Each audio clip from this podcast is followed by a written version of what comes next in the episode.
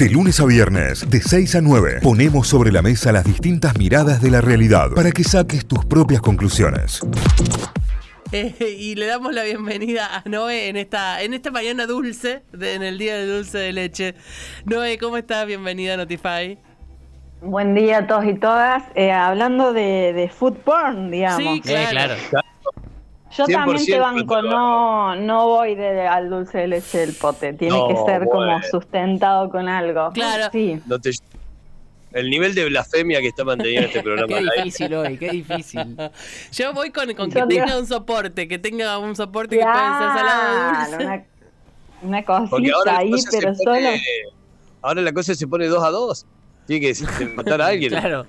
No va a haber ningún otro invitado, cada uno decide lo que le gusta y somos dos contra dos y listo. Se terminó acá. Tal cual. Así es. Bueno, eh, y hoy también es un día muy importante porque es el Día Internacional para salir del closet. Ajá. Así que, Mira. bueno, en la columna de hoy venía a hablarles un poco de esto.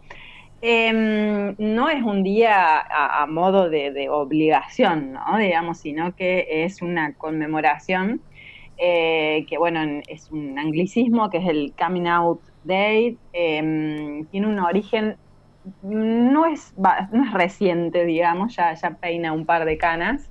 Eh, en 1987, dos eh, psicólogos y activistas de los derechos por las personas lesbianas y gays, Oliari y Eichberg, no sé si están bien pronunciados, pronunciaron, pro- mm, proponen que a partir de la conmemoración de una marcha muy, muy, muy grande que se hizo eh, en Washington, a partir de la celebración de esa segunda marcha, se eh, fijara en 1988, el 11 de octubre, como el Día Internacional, que empezó siendo nacional, obviamente, para salir del closet, ¿sí?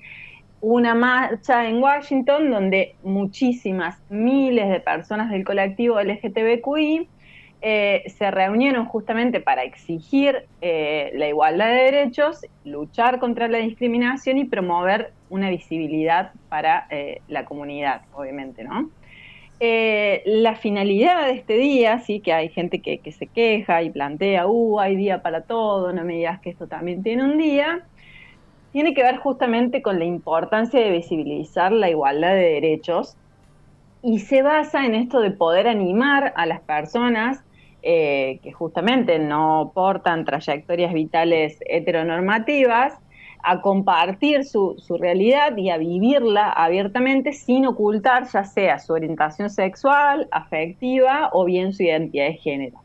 Y también, sobre todo, sobre todo les diría, tiene como objetivo brindar un entorno o crear un entorno seguro y de apoyo para quienes quieran dar este paso eh, y para fomentar las cuestiones acerca de la comprensión y la empatía de la sociedad en su conjunto y que después gente no salga eh, homologando cuestiones, por ejemplo, de orientación sexual a aspectos como la discapacidad, ¿no? Como ha salido Oh, tremendo. En las noticias la semana pasada. Entonces, eh, sobre todo tiene que ver con esto, ¿no? Digamos, porque la gente que eh, se queda dentro del closet no necesariamente tiene que ver por una cuestión de deseo, sino por mucho miedo o exponerse a situaciones de vulnerabilidad y de violencias varias. Entonces.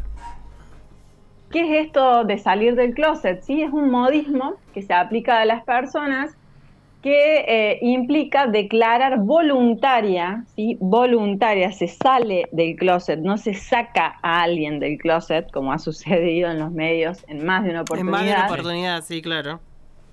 Eh, y públicamente lo que hacen es manifestar su orientación o bien esta identidad que se considera disidente, ¿no? Eh, y eh, funciona como, como una analogía o en realidad como una metáfora de algo que está guardado o algo escondido y a la vez esto grafica justamente la sensación de encierro, de aislamiento y de oscuridad que deben atravesar estas personas que no tan solo eh, tienen que ocultar, sino también disimular o esconder aspectos de su sexualidad para no ser descubiertas y por lo tanto estigmatizadas. ¿sí? Entonces se saca a la luz un aspecto de su vida que hasta X día estaba escondido. ¿sí? Sí. Una vez que, que se revela esta situación, eh, se dice que, bueno, uno ya está fuera del closet, ¿sí? Em, entonces, em, hasta finales del siglo XX, para que se den una idea, y, esto también se debe sostener en algunos espacios actualmente, era muy frecuente que las personas no salieran del closet hasta tanto pudiesen eh, emanciparse familiarmente, es decir, que fueran independientes, sobre todo económicamente, lo cual era bastante complejo y eh, hay muchas historias de personas que cuando manifestaron su identidad u orientación disidente, básicamente las echaron de su casa. ¿sí? Le, soltaron todo tipo de, acompañamiento. Sí. Entonces, es importante mencionar que salir del closet, así parezca como un modismo, una frase un tanto cool, eh, es un proceso muy intenso, ¿sí? Eh, que no necesariamente, digamos, por ejemplo, a las generaciones más jóvenes les resulta mucho más sencillo que a personas más adultas. Es un proceso muy personal, muy singular, que obviamente va a variar de una persona a otra, pero que tiene algunos puntos que lo ha... En principio, creo que es para destacar el tema de la autenticidad, ¿sí? Implica eh, salir del closet, del closet implica poder vivir auténticamente la vida de la manera en la que deseamos, de la manera en la que queremos, eh, ocultar o en esto de mascarear, como venimos hace un par de consultas, la orientación o la identidad puede ser un proceso muy agotador y generar malestares de diversa índole, ¿no? no tan solo psicológicos, también impactan en el cuerpo, en eh, mi proceso educativo, mi proceso laboral. Entonces, al revelar quiénes son, las personas pueden reducir el miedo o bien esa alerta constante a ser descubiertas, ¿sí? Porque son personas que a lo mejor sostienen algún pedacito de vida conforme a esto que desean, pero en condiciones totalmente, eh, bueno, de, mucho, en, esto de, taparse demasiado, ¿no? Digamos, con, con todo lo que ello implica. Por otro lado, es importante la visibilidad, ¿sí? Cuantas más personas compartan espontáneamente, vuelvo a decir, eh, su experiencia, más se va a normalizar la diversidad sexual, afectiva y de género, y contribuye también a desafiar ciertos estereotipos o prejuicios que perpetúan los procesos de discriminaciones y violencias. Por otro lado, es muy importante el tema del apoyo. ¿sí? Salir del closet puede resultar un proceso totalmente aterrador, pero también puede llevar, en el mejor de los casos, a una conexión con, la comunidad y el apoyo de personas significativas, ¿sí? familiares, amigos, compañeros de trabajo o espacios de sociabilización, que eh, son de muchísimo soporte en estos procesos porque contribuyen a lograr una real aceptación, ¿sí? que nadie te esté mirando o te esté juzgando eh, o te esté preguntando cuál fue tu origen o qué te pasó en la vida para que de repente tuvieses esta identidad u orientación. Punto siguiente, digamos, esto impacta en un cambio social. ¿sí? Cuando las personas van compartiendo estas historias, contribuyen justamente a cambios que pueden impactar desde lo social hasta lo legal, ciertas políticas que involucran a la comunidad LGTBQI y también las formas o los protocolos en los que se van abordando las situaciones de discriminación o prejuicios. ¿sí? Piensen que hace unos años era impensado pensar en un protocolo laboral o empresarial para realizar un abordaje de estas situaciones y hoy en día las empresas más o menos de, de ciertas dimensiones cuentan con protocolos al respecto eh, y esto obviamente que contribuye a reducir la, estigmatización en torno a tanto la identidad como la orientación. Y por otro lado, también obviamente los cambios legales propiamente dichos. ¿sí? Pensemos en la ley de identidad de género, que eh, mal llamada ley de, identidad LGBTQI, sí es una ley de identidad de género para todas las personas, porque todas las personas tenemos una identidad de género la legalización del matrimonio igualitario, eh, la implementación de políticas efectivas de antidiscriminación y también la protección de los derechos de las personas trans o no binarias, eh, son ejemplos que no son tan solo de, los gobiernos actuales argentinos, ¿sí? porque a veces también se confunde esto como, como una agenda política particular de la Argentina y en realidad es un proceso a nivel mundial.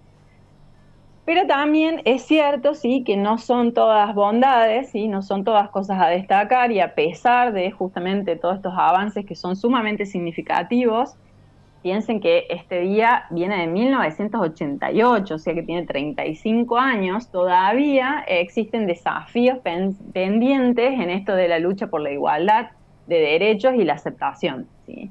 A nivel global, aún hay muchas situaciones de discriminación, de estigmatización, de violencias, de penas de muerte inclusive, sí, debido a orientación e identidad de género. Y eso también conlleva un impacto en dificultades o desigualdades en relación, por ejemplo, al acceso de oportunidades en el empleo, la falta o la precarización de eh, accesos a servicios de salud. ¿sí? Siempre yo destaco esto de que los consultorios amigables barra inclusivos no están incluidos dentro de los espacios físicos eh, para atención a la comunidad en general, entonces más que inclusivos parecen exclusivos, excluyentes, eh, y obviamente también toda una discriminación en el sistema judicial. ¿sí? Entonces, eh, este día, ¿sí? que parece un modismo, ofrece a las personas justamente un recordatorio anual, ¿sí? como un incentivo, una invitación ¿sí? para dar este paso, si es que lo desean, si es que consideran que están preparadas, y también brinda a nivel social una oportunidad para reflexionar acerca de la importancia de que cada persona justamente pueda manifestarse conforme a su identidad o su orientación. Es por eso que eh, a mí me gustaría dejar como mensaje el hecho de que Nadie, absolutamente nadie, tiene que obligarte o exponerte a salir del closet, así como tampoco expongamos a nadie a hacerlo. Tal cual. Porque eh, por más que haya un par de archivos de entrevistas, esto no tan solo pasa en, la farándula, ¿no? O sea. No, no, y hay, una insistencia por ahí. Eh, en esto, te lo digo por tu bien, vas a estar más libre. Si la otra persona no quiere, no tiene esa necesidad, no, no, no va por ahí su definición de vida, no tiene por qué hacerlo y no tenés por qué pedírselo, digamos. Es, no es obligatorio para nadie. Para nadie. Esto hay que respetar la agencia y los tiempos y los procesos de cada persona que no necesariamente eh, responden a las mismas lógicas de, quien lo plantea, ¿no? Entonces. hay, eh, hay algunas entrevistas que son muy interesantes. Eh, por ejemplo, una vez la escuché a Lizzie Tagliani decir: Yo no tuve que salir del closet porque nunca estuve ahí. Eh, es una forma de vivir la, sexualidad, digamos, en este caso. Eh, me pareció siempre muy interesante y, y, habla también de un contexto en el que en el que pudo vivirlo así. Por otro lado, hay una entrevista también muy interesante de alguien a quien se lo señaló todo el tiempo y se lo buscó todo el tiempo para que confiese su, su, su, participación dentro del closet, era Juan Gabriel, que en una entrevista él le van todas las preguntas dirigidas a ver si finalmente confiesa lo que tiene que confesar y Juan Gabriel muy inteligentemente le responde al reportero, lo que se ve no se pregunta. Eh, es una muy linda frase maravillosa de Juan Gabriel. Eh, y bueno, acá en la farándula argentina hay sobradas eh, situaciones en las que se expone a alguien en función de que confiese algo que no tiene ninguna obligación de confesar y que quizás ni siquiera está viviendo porque tampoco porque hay mucha gente a la que se la señala de algo que ni siquiera es o que no está dentro de, la, de las cuestiones que lo interpelan o la interpelan. Em, y también en esto de eh, lo costoso de salir del closet, em, vos mencionabas esto de que fueron son muchas y sobradas las historias de, de personas a las que recién con independencia económica y con alguna soltura en su vida personal pueden eh, dar este paso. Em, también son hay como sobrados ejemplos de gente a la que, necesita que no haya más alguien en la vida para poder hacerlo, ¿no? Hay como mucha historia familiar de hasta que no murió su padre, hasta que no murió su madre, eh, y quizás son personas que eh, en función de la presión que generaba ese otro vínculo pasaron una vida entera eh, sin poder pensar siquiera en dar el paso de salir del closet, que es un concepto, no es, no es una actividad que haya que hacer, digamos. Tal cual. Sí, había alguien que alguna vez me planteó esto, yo me pasé toda una vida sobreviviendo. ¿sí? Eh, haciendo como sí, actuando de, sí, pero en realidad no era eso. Eh, y mm, otro, otro ejemplo también como muy conocido es el actor de, de Hairstopper, que es una serie como más contemporánea, que es Kit Connor. Eh, bueno, él plantea esta situación, ¿no? Digamos, de que justamente se vio obligado a, partir de toda la visibilidad que tuvo con 18 años a salir del closet. Eh, y bueno, justamente el, creo que fue el año pasado, el otro, hace, empezó a hacer toda una difusión y un mensaje al respecto de estas imposturas. Por eso también es importante eh, que, si lo consideran que se acerquen a un espacio terapéutico para poder trabajar estos aspectos, no necesariamente para decirlo, pero sino como poder plantearlo en, un espacio seguro, poder hablarlo con alguien, ¿sí? Eh, salir del closet no implica manifestarlo a viva voz, ni publicarlo en las redes tampoco. Y otra cuestión que está como un poco más invisibilizada es que no tan solamente se sale del closet por aspectos relacionados a la identidad de género o a nuestra orientación sexual o afectiva, sino que también hay un salir del closet en relación a eh, formas de vincularse que no sean la monogamia. ¿sí? Em, plantear que uno está en una relación abierta o que eh, practique el amor libre o que de repente es una persona poliamorosa, también conlleva eh, muchísimos costos sociales y todo un proceso, eh, desde presentaciones familiares hasta aspectos en lo laboral, em, que, bueno, que conllevan todo un proceso de salir o de mantenerse oculto. Y también esto de que se puede salir del closet más de una vez en la vida, ¿sí? Hay personas que en algún momento dicen, bueno, mi orientación es tal, y después en otro momento dicen, bueno, no, mi orientación es tal, o bien a partir de mi orientación, eh, en realidad no, no tenía que ver en principio con mi orientación, sino que tiene que ver con mi identidad de género, por ejemplo, personas que en algún momento manifiestan que su orientación responde a, otras mujeres, entonces se consideran lesbianas, pero a lo mejor con el paso del tiempo en realidad llegan o se topan con la información de que en realidad su identidad de género eh, tiene que ver con eh, autopercibirse, autodeterminarse como varón. Entonces, a veces eh, dicen, no, bueno, en realidad no es que era lesbiana, sino que eh, soy varón y por lo tanto me gustan las mujeres y eso implica que mi orientación es hetero. ¿sí? Entonces, em, en esto del proceso que puede darse más de una vez en la vida, pero bueno, me parece importante visibilizar este día como un mensaje, sobre todo para, para parar con las violencias, con las estigmatizaciones, con el hecho de que la gente tenga que rendir cuenta o dar explicaciones o responder acerca de la pregunta de un origen que a la gente hetero no se la hacemos. ¿Sí? Nadie se anda preguntando o le anda preguntando a las personas cuál es el origen de tu heterosexualidad. Imagínate. Eh, maravillosa, gran columna. Ojalá, ojalá del otro lado em, nos permita hacernos preguntas a todos de cómo nos comportamos. Siempre me queda esto dando vuelta, ¿no? De decirle al otro, el te lo digo por tu bien, es muy corrosivo, ¿no? Muy corrosivo para, para situaciones muy complejas. Claro, tal cual. Eh, entonces, en función de eso, seguro todos tenemos algo que revisar eh, con respecto a cómo eh, posicionamos al otro dentro de nuestra conversación. Eh, gracias, Noé, gracias por esta gran columna, una, una re linda conmemoración para repensar algunas situaciones y, como siempre, la, la, nota completa y la... Y, el repaso de temas y, data extra siempre en tu cuenta de Instagram, arroba benedetto con B larga y doble T.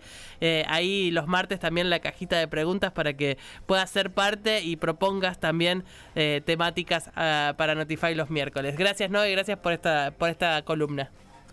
Gracias a ustedes y éxitos para todos y todas. Notify, las distintas miradas de la actualidad para que saques tus propias conclusiones. De 6 a 9, Notify, plataforma de noticias.